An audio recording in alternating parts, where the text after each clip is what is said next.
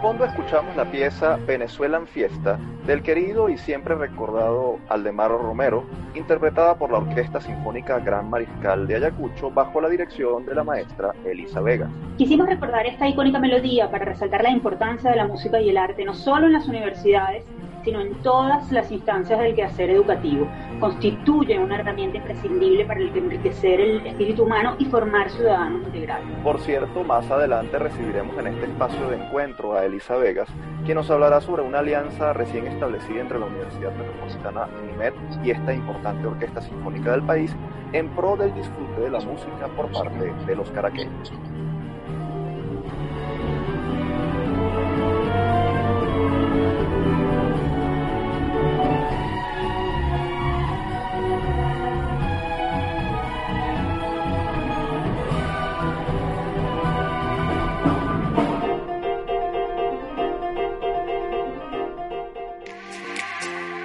Les saludamos Efraín Castillo y Tamaras Luznis. Y esta es una edición resumen de nuestro programa Universate, las voces de la Universidad Venezolana, transmitido a nivel nacional por el circuito Unión Radio. Este espacio es producido por Unión Radio Cultural y la Dirección General de Comunicación, Mercadeo y Promoción de la Universidad Católica Andrés Bello. En la jefatura de producción están Inmaculada Sebastiano y Carlos Javier Virgües. En la producción José Ali Linares. Y en la dirección técnica están Fernando Camacho y Giancarlos Caraballo. Bienvenidos una vez más a Universate, las voces de la Universidad Venezolana. Estamos muy contentos de poder tener un nuevo contacto con ustedes a través de Unión Radio. Ponemos a su disposición nuestras redes sociales. En Twitter e Instagram somos arroba Universate Radio. Y como este es un programa resumen, hoy volveremos a escuchar las entrevistas que efectuamos a varios personajes de la Academia Venezolana. Comenzamos con la que le hicimos al historiador Rafael Arraiz Luca a propósito de la celebración de nuestro aniversario. Él nos habló sobre el camino que vislumbra para la Universidad Venezolana. Escuchemos. Desde el campus.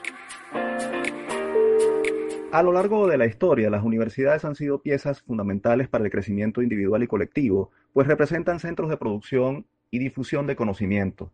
También sirven de lugar de encuentro para que distintas corrientes de pensamiento puedan dialogar y lo más importante, son recintos de formación para las generaciones profesionales del presente y del futuro. Todo esto es posible a través de tres funciones fundamentales, docencia, investigación y extensión que buscan promover la superación de los ciudadanos y contribuir con el desarrollo de las sociedades, no solo a través de la formación de quienes están en sus aulas, sino también de la transformación de los entornos en los que estas casas de estudio se desenvuelven. Ahora bien, ¿cómo se vislumbra el panorama de la Universidad de Venezuela para los próximos años? ¿Cuál debe ser el aporte de las instituciones de educación superior a la luz de su rol histórico y su situación actual? Sobre estas y otras interrogantes conversaremos con un invitado muy especial. Se trata de Rafael Arraiz Luca, abogado, magíster y doctor en historia de la UCAB, profesor de la UNIMED y de la UCAB e individuo de número de la Academia Venezolana de la Lengua, a quien nos complace recibir en este episodio aniversario. Bienvenido, profesor. Muchas gracias por acompañarnos. Muy complacido de atender la invitación. Profesor, desde el punto de vista histórico, ¿cómo ha evolucionado la universidad en Venezuela desde la fundación de la primera casa de estudios en 1721? Ya son casi 300 años de historia. Bueno, es una, es una pregunta muy compleja. En todo caso, hay que decir que la universidad en Venezuela se instauró en periodos coloniales muy tarde. Eh, para 1721 las universidades en América habían sido fundadas casi todas. De modo que ese es un primer dato. Nuestra universidad es tardía, sin embargo, ha avanzado muchísimo. Si tomamos en cuenta que a la caída de Pérez Jiménez en Venezuela hay en funcionamiento apenas cinco universidades y que en este momento, unos 62 años después, hay alrededor de 120 casas de educación superior, pues es mucho lo que se ha hecho en los últimos años. Por otra parte, mm, lo que considero sigue siendo una deuda histórica es la investigación en Venezuela. La investigación se ha desarrollado poco, no todo lo deseable. Las casas de estudios superiores, sus inversiones en investigación por diversas razones son exiguas y eh, no solo Venezuela, sino América Latina en general, en el conjunto, aporta menos del 2% de la investigación del mundo. Esa es una deuda pendiente, es una tarea que tenemos por delante, cambiar esa situación y que las universidades venezolanas, las que puedan, acentúen eh, mucho la investigación. Profesora Rice, ¿qué aportes ha dejado la academia en Venezuela a lo largo del tiempo? ¿Cuáles concretamente destaca usted? Bueno, la academia tiene muchos años formando los profesionales que el país necesita. Tomemos un solo ejemplo, los médicos. La medicina venezolana ha sido realmente excelente desde hace unos cuantos años para acá. Eh, desde hace, yo diría, un poco más de un siglo, la medicina venezolana comienza a destacar notablemente, pero también los ingenieros han construido medio país, los arquitectos han sido extraordinariamente exitosos, los economistas, los abogados, de modo que la formación de los profesionales se debe a la academia venezolana. Profesor, ¿qué aspectos clave comparada con la universidad de ayer conserva la institución universitaria venezolana de hoy? ¿O cómo ha avanzado respecto a esa de la, de la eh, institución anterior? Bueno, en los años más recientes es evidente que las universidades públicas no han contado con el presupuesto requerido para desarrollar su trabajo satisfactoriamente. Eso es evidente y es muy lamentable.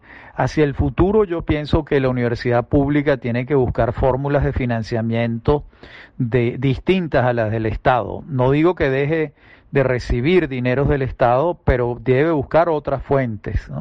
Entonces, en relación con el pasado, pues mientras el ingreso per cápita venezolano fue muy alto en la década de los años 60, 70 y parte del 80, pues las universidades públicas no tenían grandes problemas presupuestarios, pero en la medida en que se ha ido deteriorando el ingreso per cápita por muchísimas razones, pues eh, eso ha afectado notablemente.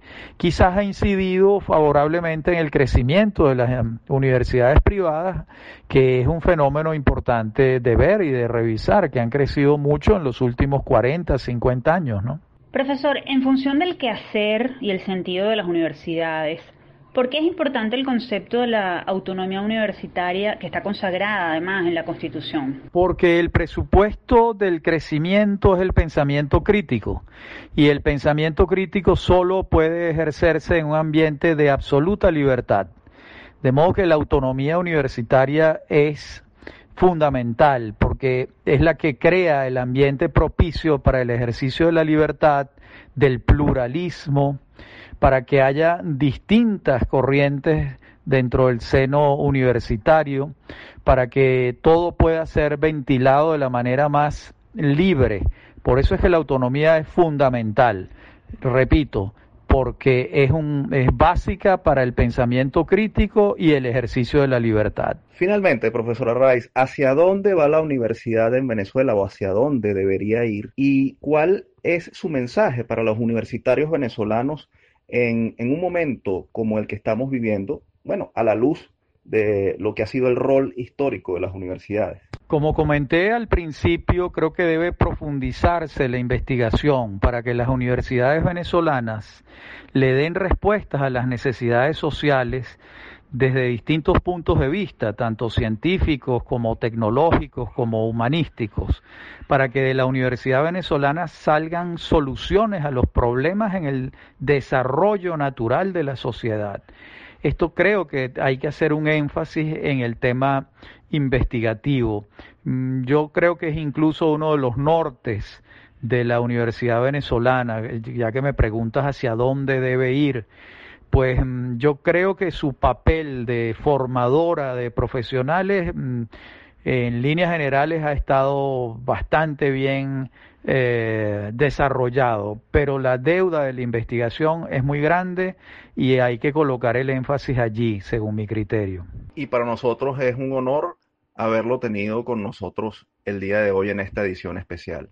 Profesora Rice, gracias por acompañarnos en este programa aniversario y por sus valiosas consideraciones sobre la Universidad Venezolana y el rol histórico que esta institución desempeña. El gusto ha sido mío. Sigan adelante y siempre cuenten, siempre cuenten conmigo. Ustedes escuchaban al profesor Rafael Arraiz Luca, abogado e historiador venezolano. Momento de estimular la curiosidad y la memoria. ¿Conocen ustedes qué epidemia azotó a Venezuela en 1918? Esto lo sabremos a continuación. La trivia. Cuando la Primera Guerra Mundial está llegando a su fin en el año 1918, un terrible flagelo se va extendiendo por el mundo de manera silenciosa. Se conoce como la gripe española. A nuestro país va a llegar ese mismo año y sigilosamente se va a ir extendiendo por todo el país, iniciando su recorrido por La Guaira, a, través de una embarcación donde había un grupo de personas que estaban infestadas. Venezuela en ese momento es un país rural, pobre, enfermo y tiene realmente que enfrentar eh, esa pandemia en medio de una dictadura muy férrea como la de Juan Vicente Gómez, quien lejos de informar rápidamente a la población de lo que realmente estaba ocurriendo, desestimaron la gravedad de, lo que estaba ocurriendo y eso dio pie a que se propagara la enfermedad fácilmente. Eh, se crearon para combatirla unas juntas de socorro central este, presididas por eminentes médicos como el doctor Rangel, el doctor Racetti el doctor Rizquez.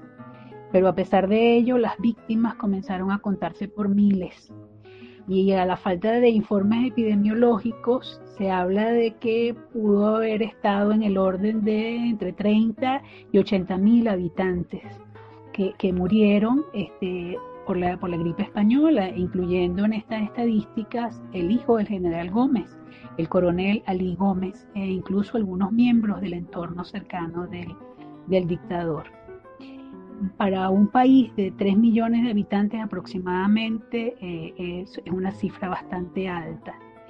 Eh, la falta de información confiable y la censura de prensa contribuyeron definitivamente a inflar las cifras de muerte de la gripe española en Venezuela. La trivia.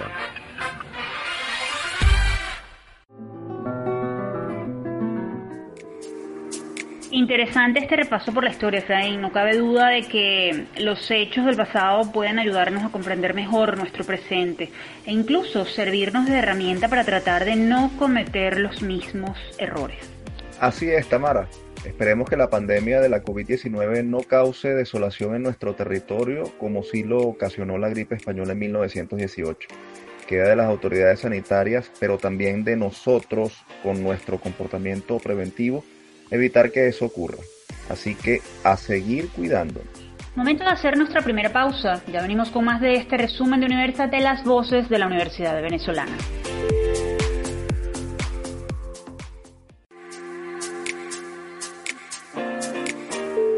Seguimos con la segunda parte de este resumen de Universal de las voces de la Universidad Venezolana. Recuerden que estamos al aire por el circuito Unión Radio. En esta oportunidad repetiremos para ustedes la entrevista que le hicimos al profesor León Hernández. Él es periodista, miembro del Centro de Investigación de la Comunicación de la UCAP y coordinador del Observatorio Venezolano de Fake News, con quien conversamos sobre un tema que ha estado presente no solo desde que comenzó la cuarentena, sino desde hace mucho tiempo. Se trata de las noticias falsas. Vamos a escucharlo. El que busca, encuentra. En medio de esta pandemia que ha afectado a la mayoría de los países del mundo, es de vital importancia mantenerse bien informados, objetivo que puede lograrse a través de las redes sociales. Sin embargo, en estas plataformas está siempre presente un enemigo que tiene como meta confundir. Sí, se trata de las fake news o noticias falsas las cuales no son más que contenidos pseudo periodísticos por su estilo o estructura con apariencia de veracidad y gran atractivo informativo, creados por individuos como juego o por laboratorios especializados en el tema. Suelen ser difundidos a través de Twitter, Instagram, WhatsApp u otras redes sociales, pero pueden llegar incluso a ser replicados por los grandes medios tradicionales como la prensa escrita, la radio o la televisión. En Venezuela todos los días se presentan diversos casos de informaciones falsas que muchas veces logran convertirse en tendencia en las redes sociales. Para combatir esta situación hay quienes insisten hasta lograr mostrar la realidad de los hechos. Por ejemplo, el portal Efecto Cocuyo posee una sección llamada Cocuyo Chequea, en la que día tras día desmiente afirmaciones que muchos medios emergentes publican. Igual pasa con el portal Tal Cual, que tiene su sección Es Paja. Buscando hacerle frente a este tema y con el fin de formar a muchos ciudadanos y periodistas, la Asociación Civil Media Análisis y un grupo de profesionales e investigadores de la comunicación crearon en 2019 el Observatorio Venezolano de Fake News, el cual tiene como objetivo detectar, evaluar y desmentir las informaciones falsas en el país, además de ofrecer herramientas para identificar estos enemigos de la tranquilidad y el ejercicio responsable de la libertad de expresión. Pero, ¿cómo combatir este tipo de contenidos? ¿Cómo saber si es falso o no? Hay herramientas digitales que puedan ayudar a detectar un fake news. ¿Qué investigaciones se están haciendo al respecto? Para responder esta y otras interrogantes nos acompaña desde su casa León Hernández, miembro del Observatorio Venezolano de Fake News. El profesor Hernández es todo un experto, licenciado en Comunicación Social y magíster en Comunicación Organizacional, egresado de la Universidad Católica Andrés Bello UCAP, ha sido periodista en medios como RCTV y Diario Las Américas. Es docente de la UCB y la UCAP y coautor, junto a Andrés Cañizales, del libro La pantalla censurada, RCTV Globovisión. Profesor Hernández, bienvenido. ¿Qué tal, Efraín, Tamara? Un placer saludarlo en este momento. Profesor Hernández, en esta situación de emergencia que atraviesa el país, ¿cómo ha sido el comportamiento de las fake news? Eh, quiero insistir en que una falsa noticia podría generar una sensación de zozobra en la población. Así que, ¿cuál ha sido este comportamiento en medio de esta situación atípica? En medio de esta situación atípica, ya la Organización Mundial de la Salud lanzó el término infodemia, que es, digamos, un ecosistema informativo aún más afectado por el miedo y las emociones negativas producto de la pandemia. Y en medio de la pandemia, eh, Venezuela, con la restricción de la libertad de expresión, sigue siendo muy vulnerable a los contenidos falseados.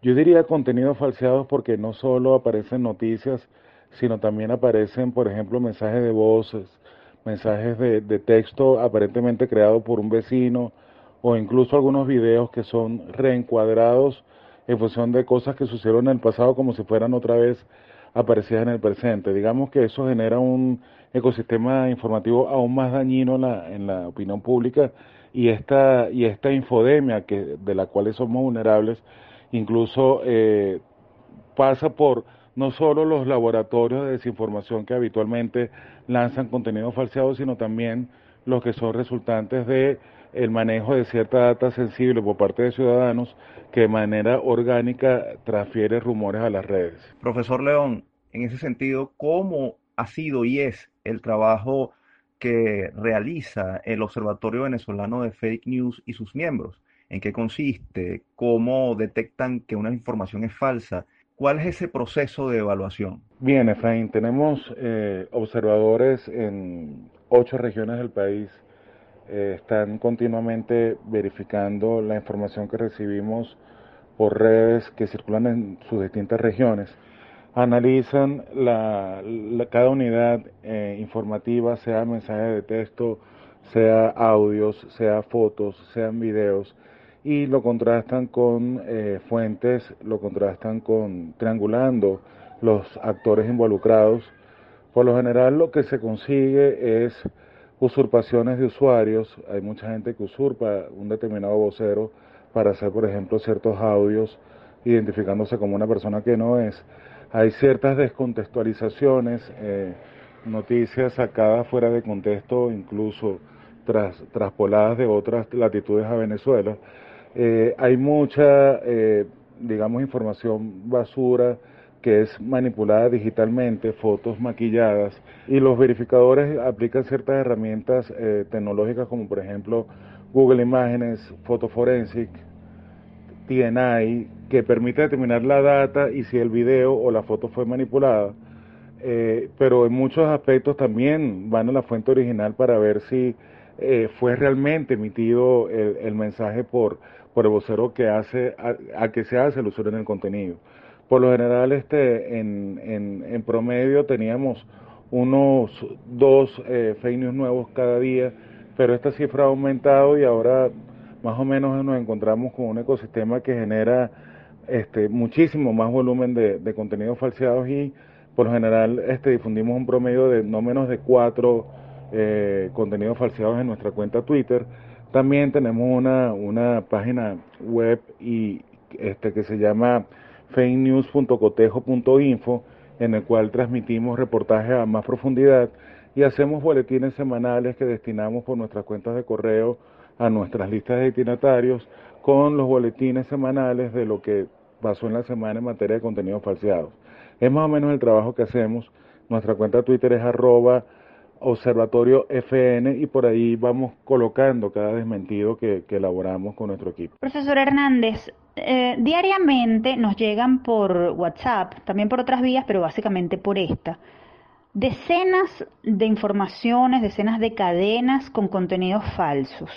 ¿Qué estrategias podemos aplicar para educar a nuestros contactos y además para no ser nosotros víctimas de una fake news? lo primero que hay que hacer es preguntarse si el contenido es demasiado sorprendente, demasiado deseable, o si por el contrario genera una emoción de indignación o exacerba el temor. Las fake news por lo general apelan a las emociones. Eh, por eso es que es tan eh, común que muchas personas las compartan antes siquiera de leer todo el contenido. Lo siguiente es establecer ciertas eh, normas básicas tales como ver la fiabilidad del mensaje contrastándolo con el contenido de otros medios informativos. Si usted, por ejemplo, recibe una información que le habla sobre algo catastrófico, eso seguramente ya estará reseñado en algunos medios. Y por lo general, los contenidos no piden ser retuiteados, compartidos de manera urgente, como suele aparecer en la morfología de estos, de estos contenidos. ¿Qué recomendamos? Recomendamos, después de que, no, de que la persona vio que no aparecía en algunos, en algunos portales de referencia o que gocen de credibilidad para, para esa persona o lector, tratar de es, escudriñar entre los usuarios que están eh, involucrados con el contenido. Si involucra, por ejemplo, a un actor de la oposición, a un personaje, a una figura pública, a un vocero de un, organismo, verificar si en las redes de este vocero aparece tal mensaje. Y si no, por último, entonces, por favor, resguárdese ese mensaje hasta obtener este, otra referencia alusiva al hecho. Por favor, no compartan en estos tiempos, mucho menos, información que no tenga esa, esa característica de que esté replicada ya por algunos otros medios, porque lo que hace es contagiar el nerviosismo y la infodemia que nos está afectando sobre todo en estos días. Profesor, nos queda muy poco tiempo, pero hay que hacer esta pregunta. Este 3 de mayo se celebra el Día Mundial de la Libertad de Prensa y la fecha es propicia para hablar de la responsabilidad y formación de los futuros comunicadores. Se está incorporando este tema como contenido o materia de estudio en las escuelas de periodismo. Y en todo caso, ¿cuál es el mensaje para las nuevas generaciones de comunicadores sociales? El mensaje es que eh, la libertad de expresión es un principio inalienable y no podría eh, ser disminuido bajo la excusa de censurar eh, contenidos falseados. Lo que tendría que haber es una reeducación de la ciudadanía general para que esté más presta a verificar la información y no dejarse llevar por tanto bulo que circula. Eh, la materia gris de la ciudadanía debe mejorar, debemos educar para una credibilidad en los medios, en los medios que manejen y traten a la información de manera honesta, sincera y veraz. Y para eso necesitamos periodistas cada vez más capacitados en procesos de triangulación, contraste de fuentes y en no dejarse llevar por eh, contenidos que puedan alterar su percepción sin tener las fuentes de primera mano sin verificar en el campus o sin contrastar con los voceros involucrados en las distintas informaciones. Ese es el mensaje. Muchas gracias, profesor Hernández, por ilustrarnos sobre este tema tan importante y tan vigente, mucho más en estos tiempos en los que gracias a la Internet y a las redes sociales circula tanta información de manera tan veloz. Ya saben que pueden consultar el trabajo que hace el observatorio a través de la cuenta de Twitter arroba observatoriofn y la página web fakenews.cotejo.info. Muchas gracias por la invitación, Tamara, Efraín. Conversábamos con León Hernández, periodista, profesor, investigador y miembro del Observatorio Venezolano de Fake News. Definitivamente las noticias falsas también son un mal que se esparce como los virus en nuestra sociedad tan interconectada por las redes sociales. Además son un grave problema que atenta contra la buena salud mental de los ciudadanos, la libertad de información e incluso la estabilidad de las democracias. Precisamente por eso debemos ser ciudadanos conscientes. Tenemos que prepararnos para identificar las fake news y poner de nuestra parte para evitar que se multipliquen esos contenidos maliciosos que tanto daño hacen. Así que ya saben, antes de compartir una noticia, debemos usar el sentido común, verificar la autenticidad de los datos y el origen de la fuente. Momento de hacer una nueva pausa. Al regreso hablaremos de teletrabajo en este resumen Universate. No se aparten.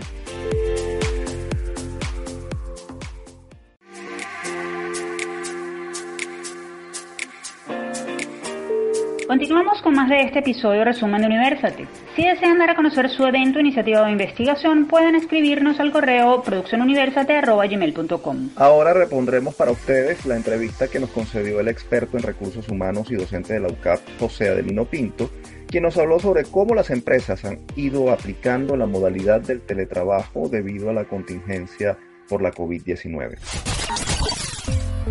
Hablan los egresados. La cuarentena forzada que ha impuesto a nivel mundial la pandemia del COVID-19 está haciendo que el teletrabajo sea parte de la cotidianidad en el mundo laboral, dentro y fuera de Venezuela. Así lo aseguró recientemente José Adelino Pinto, profesor de la UCAP, magíster en Dirección de Recursos Humanos y coach profesional durante la conferencia virtual Venezuela COVID-19, Impacto en las Organizaciones, desde el home office hasta las comunicaciones, evento organizado por la Escuela de Ciencias Sociales de esa casa de estudios. Durante la charla, Pinto compartió importantes hallazgos de una encuesta reciente realizada entre unas 70 empresas nacionales por la consultora Mercer Human Resource Consulting Venezuela, con el propósito de conocer cómo se han adaptado las compañías a la cuarentena en el país, vigente desde el 13 de marzo. Una primera conclusión es que la repentina decisión de ordenar el aislamiento no permitió a la mayoría de las empresas prepararse para la contingencia, aunque 53% de las empresas consultadas dijo estar operativa entre 50 y 90% de sus capacidades y 38% mantiene entre la mitad y la totalidad de sus equipos trabajando desde casa. El estudio reveló también que las empresas están enfrentando dificultades económicas y se han visto obligadas a cambiar las compensaciones que ofrecían a sus trabajadores. 65% ha tenido que suspender los aumentos de sueldo que venían aplicando para paliar la inflación. Ahora bien, ¿Qué pasará en los próximos meses si esto continúa? ¿Cómo cambiarán las relaciones laborales? ¿Qué sucederá con aquellos trabajadores que no cuenten con los recursos tecnológicos en sus hogares para poder llevar a cabo jornadas de teletrabajo? ¿Qué ocurrirá además con aquellas organizaciones que dependen de la presencialidad? Para aclarar nuestras dudas nos acompaña vía telefónica el profesor José Adelino Pinto, licenciado en Relaciones Industriales, especialista en Administración de Empresas y magíster en Dirección de Recursos Humanos, además de consultor en recursos humanos. Bienvenido, profesor. Gusto en tenerlo en Universal. Gracias, eh, Fraín. Gracias, Tamara, por la invitación a su programa. Este, esperemos que sea de provecho la entrevista y que podamos aclararle las dudas que surgieron a partir del estudio que publicamos. Precisamente, profesor, ¿cuál es la realidad actual de las empresas en medio de la cuarentena? Coméntenos algunos datos de esa encuesta que usted presentó y que indican que las compañías venezolanas están batallando para mantenerse a flote. Desde que empezó el, el, problema de la cuarentena aquí en Venezuela, desde la firma Mercer que yo represento aquí, veníamos, veníamos eh, levantando todo este conjunto de información y estadística para conocer cómo semana tras semana las organizaciones se iban adaptando. Aquí lo interesante es que las organizaciones no tomaron una decisión y la han mantenido a lo largo de las semanas que ha durado la cuarentena, sino que cada vez que va pasando una semana o unos días, las organizaciones van mutando en su forma de trabajar. Una de las primeras, de las primeras eh, observaciones que vimos fue el llamado al Honofi. Muchas organizaciones nunca habían trabajado en Honofi o las que lo tenían lo tenían como un beneficio para un grupo clave de trabajadores. A partir de la declaratoria de cuarentena y además lo introspectivo que fue, que no le permitió a las organizaciones reaccionar rápidamente, el 95% de las organizaciones en este momento están trabajando bajo esa modalidad. Solo un 5% manifestó no estar operativas en este momento y son empresas que pertenecen muchas al sector de eh, retail o comercio. Precisamente pensando en eso, en que han asumido el home office o teletrabajo, ¿cuál supone que es el mayor reto institucional de manejar al personal a distancia? ¿Se cumplen los objetivos planteados con, con esta modalidad? Se cumple como dos, eh, se cumple parcialmente los objetivos que están planteados. Existían dos tipos de organizaciones antes de la cuarentena.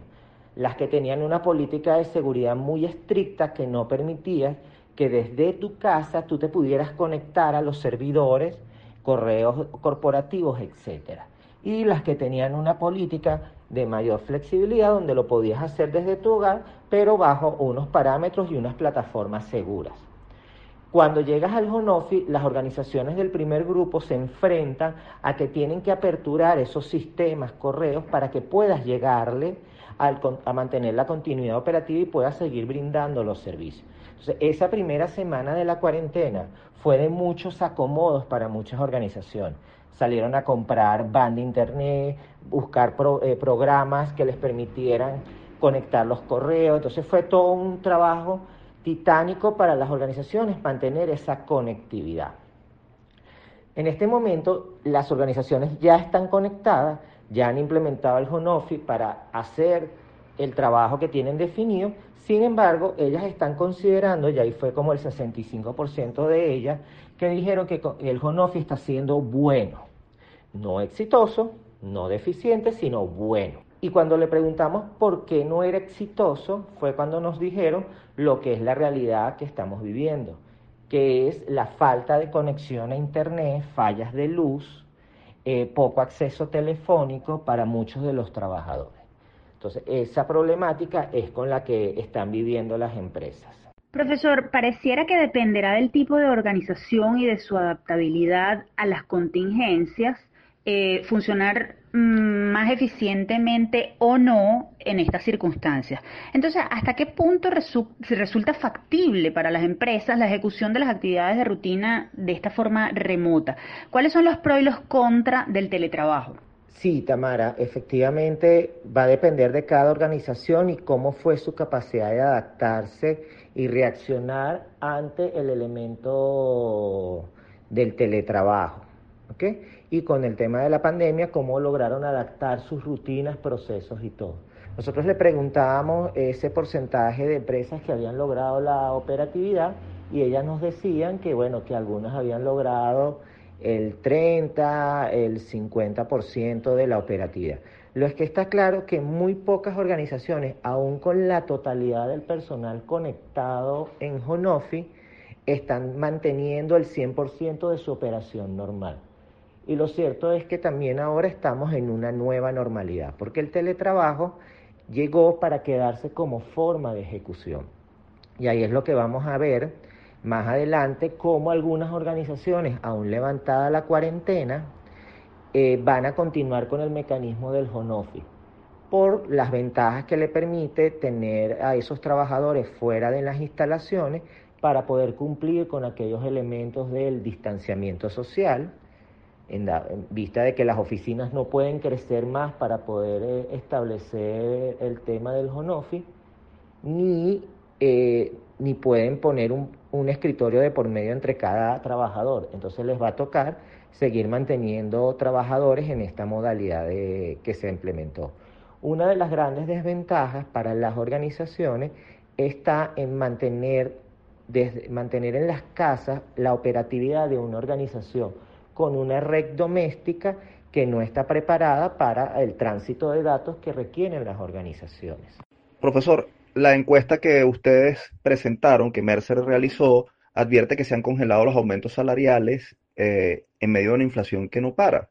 Eh, y en medio de esta dinámica que impone el teletrabajo, ¿qué estrategias de compensación deberían aplicarse en los próximos meses para que empresas y empleados ganen? Y también ¿Qué estrategia deben plantearse los gerentes sobre la supervisión y compensación de sus empleados, tomando en consideración la preponderancia que ahora tiene el teletrabajo? Muy interesante tu pregunta, Efraín. Efectivamente, las organizaciones no estaban preparadas para compensar a la gente que estaba trabajando en esta modalidad que se conoce con el teletrabajo. Las que lo tenían como un beneficio, que lo aplicaban a algunos trabajadores, no generaban una diferenciación salarial. Sencillamente era una facilidad que te daba de tú a manejar tu horario y trabajar parcialmente. Ahora que sí forma parte de la rutina, ya dejó de ser un beneficio para convertirse en una herramienta de trabajo, las organizaciones tienen que plantearse retos de cómo compensarlo. El primer reto que se tienen que plantear es, deben mantener su estrategia de aumentos de sueldo, efectivamente direccionado a aquellas personas que en este momento están conectadas desde su casa y deberían pagar a esas personas con alguna bonificación pero además compensarles por estar aportándole, agregándole valor a las organizaciones usando la red doméstica de su casa de Internet. Las personas que lamentablemente no se pueden conectar son las que se van a ver más afectadas porque si esto se llega a prolongar en el tiempo, se pone en entredicho su, la continuidad de su posición dentro de las organizaciones. El otro elemento es la supervisión. Un dato interesante en la encuesta que, le hicimos, que hicimos en Mercer a, a las 70 organizaciones fue que les preguntamos cómo estaban manejando las comunicaciones con sus trabajadores y si consideraban que eran exitosas. Y aquí casi el 50% las catalogó de buenas. Y nos llamó la atención que no llegara a ser sustancialmente un número de 70, 80%, y fuimos a, indagar qué pasaba en ese renglón. Y efectivamente vuelve a aparecer el elemento conexión. Y, en además que aparece el elemento conexión, aparece un segundo elemento que es que las personas no cuentan con equipos o portátiles para poder mantener una buena comunicación con sus supervisores. Entonces tienen que inventarse otros mecanismos de comunicación. Y ahí es cuando le preguntamos las herramientas más usadas y el WhatsApp pasó a ser casi el 96% de las organizaciones están utilizando el WhatsApp, ya sea en mensajes directos o en mensajes grupales, eh, el mecanismo esencial para poder comunicarse. Y a eso le suma las, las llamadas virtuales a través de herramientas como Zoom o Skype, que se popularizaron en esta pandemia que antes la gente casi ni las usaba. Profesor, se nos acabó el tiempo. Esperamos volver a tenerlo en el programa para que nos comente cómo avanza la adaptación de las empresas en esta nueva realidad que supone el teletrabajo en Venezuela. Muchas gracias por aceptar nuestra invitación. No, gracias a ustedes, Tamara y Efraín. Siempre un placer compartir y tratar de que la gente esté lo mayormente informada. Es el propósito que buscamos en Mercer en estos momentos de tratar de llevar las herramientas para que las organizaciones puedan tomar las decisiones más eficientemente. Ustedes escuchaban al profesor José Adelino Pinto, licenciado en Relaciones Industriales, especialista en Administración de Empresas y magíster en Dirección de Recursos Humanos. Hora de hacer nuestra última pausa. Al regreso continuaremos con más.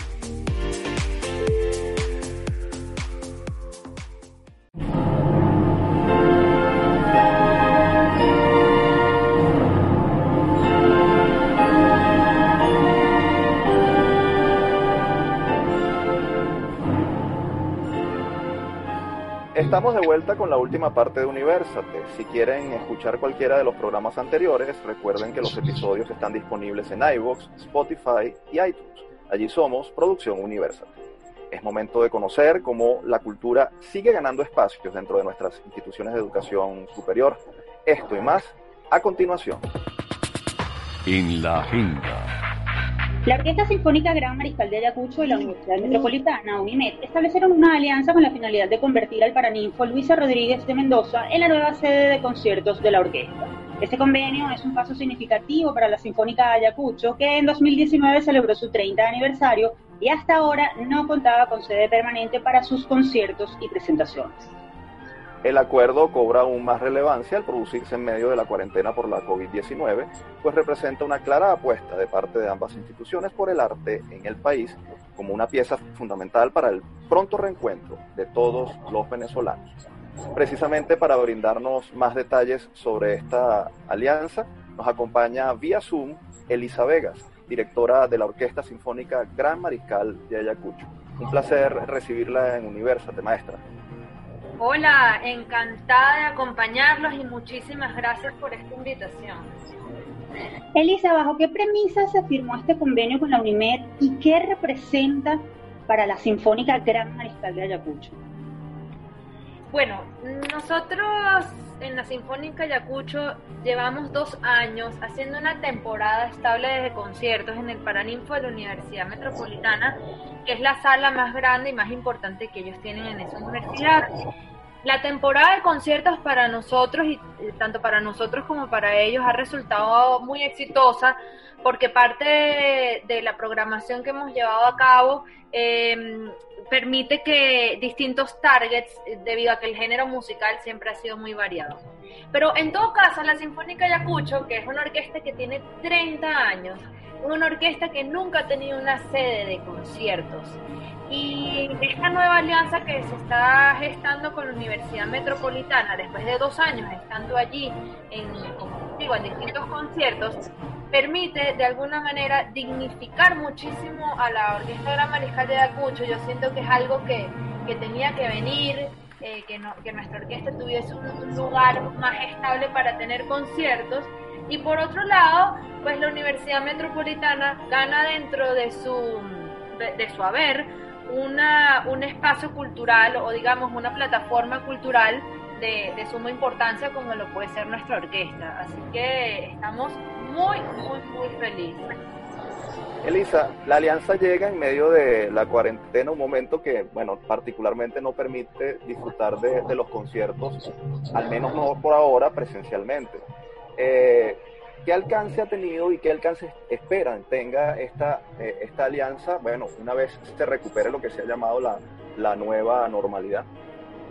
Bueno, precisamente eh, para los que conocen la Gran Mariscal de Acucho, saben que es una orquesta de jóvenes y es una orquesta muy reverente y muy dispuesta a los cambios, ¿no? Y dentro de nuestro escenario, eh, eh, actual, que está muy ligado a hacer ahorita producciones a través de las redes sociales, pensamos que era el momento propicio de decirle al venezolano, mira, vamos a tener un futuro y en el futuro volveremos a las salas de concierto. Y nos pareció que el momento para decirle a la gente, el futuro está allí y viene con buenas noticias, no solamente la incertidumbre, era la, precisamente lanzar la noticia y lanzar la alianza en este momento. Eso eh, yo siento que nos reconforta, pues nos reconecta con lo que con lo que va a ser. Evidentemente, como dices, ahorita y a lo mejor por mucho tiempo no tendremos espectáculos en público, pero eso no significa que yo o que ustedes no estemos planificando un futuro más brillante y creo que partimos de esa premisa. Elisa, precisamente eh, esta pregunta tiene que ver con lo que acabas de decir, porque la orquesta se ha desarrollado eh, o le ha dado una importancia equitativa al repertorio académico y al popular. ¿Planean ustedes, planean ustedes algún concierto de apertura? ¿Cuál es el programa? ¿Qué, están diseñando para cuando sea posible retornar a, una normalidad, eh, digamos, eh, más flexible? Bueno, eh, para, para, contarles un poco de una manera más redonda, nuestro último concierto antes de la cuarentena fue el 8 de marzo, el fin de semana anterior, y estuvimos en la concha acústica de Bellomonte en un concierto que rompió récord, más de 7000 personas que fueron a ver el Carmina Burana. Y eso nos, de alguna manera nos dio como un aliento a entrar en esta cuarentena y entender nuestra posición y que como artistas tenemos que ayudar al país y transmitir esperanza, pues, ¿no? Por supuesto que soñamos con un concierto multitudinario donde celebremos la vida, donde celebremos la vida eh, pero yo creo que eso va a llegar como a cuentagotas, ¿no? Por lo pronto estamos regalando a, todos los venezolanos, ahorita hace unos días salió el video de Simón Guacamayo con Horacio Blanco y, parte de nuestra labor va a seguir siendo inspirando. Creo que vamos a ir poquito a poco llevando la cultura otra vez a los espacios y estoy seguro que pronto, apenas podamos, nuestra idea es celebrar la vida todos juntos en un concierto multitudinario. Elisa, no queremos despedirte, se nos agotó el tiempo, pero no queremos despedirte sin hacerte esta pregunta. Como músico y directora orquestal, ¿qué canción académica o popular le dedicarías en este momento a Venezuela y por qué? Bueno, a Venezuela le dedico que nos ha acompañado al principio de la cuarentena el tema Mis Ilusiones de San Luis, tema que, que, muchos han podido cantar a través de las redes sociales, etcétera, etcétera, y que nos han acompañado en, la Sinfónica Yacucho. Y, y, le, y le recomiendo a todo el mundo que, que busque obras de los grandes compositores, como por ejemplo Beethoven. Eh, es una música que seguro los va a reconectar con su interior y eso los va a fortalecer. Elisa, muchas gracias por acompañarnos y felicidades por esta alianza que sin duda enriquecerá a las universidades venezolanas y traerá mucho bien al quehacer artístico musical del país. No, gracias a ustedes y gracias por seguir adelante desde este espacio. Muchas gracias, Elisa. Ustedes escuchaban a la profesora Elisa Vegas, directora de la Orquesta Sinfónica Gran Mariscal de Ayacucho. Y si quieren conocer más del trabajo de esta orquesta y de la alianza con la Universidad Metropolitana, pueden seguir las cuentas arroba Ayacucho Sonando en Twitter y arroba Sinfónica Ayacucho en Instagram, además de arroba Cultura Unimed en Twitter y arroba Unimed Cultura en Instagram.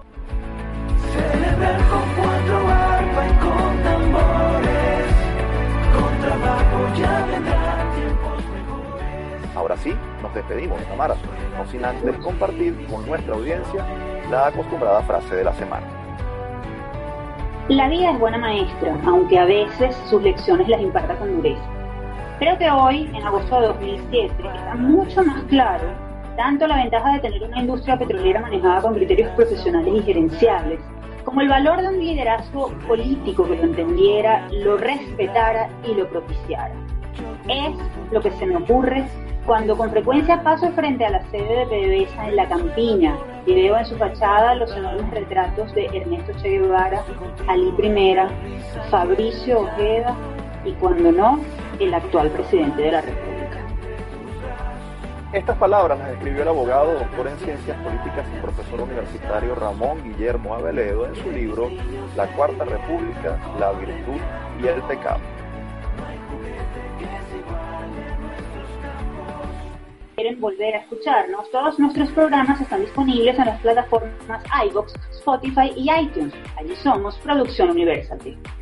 Este espacio fue producido por Unión Radio Cultural y la Dirección General de Comunicación, Mercadeo y Promoción de la Universidad Católica Andrés Bello.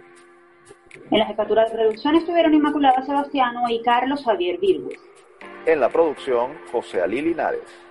En la dirección técnica, Fernando Camacho y Giancarlos Caraballo con el apoyo de Miguel Ángel Villamizar y Miguel Ángel Paiva. En la conducción, quien les habla, Tamara Sluznis y Efraín Castillo. Hasta la próxima.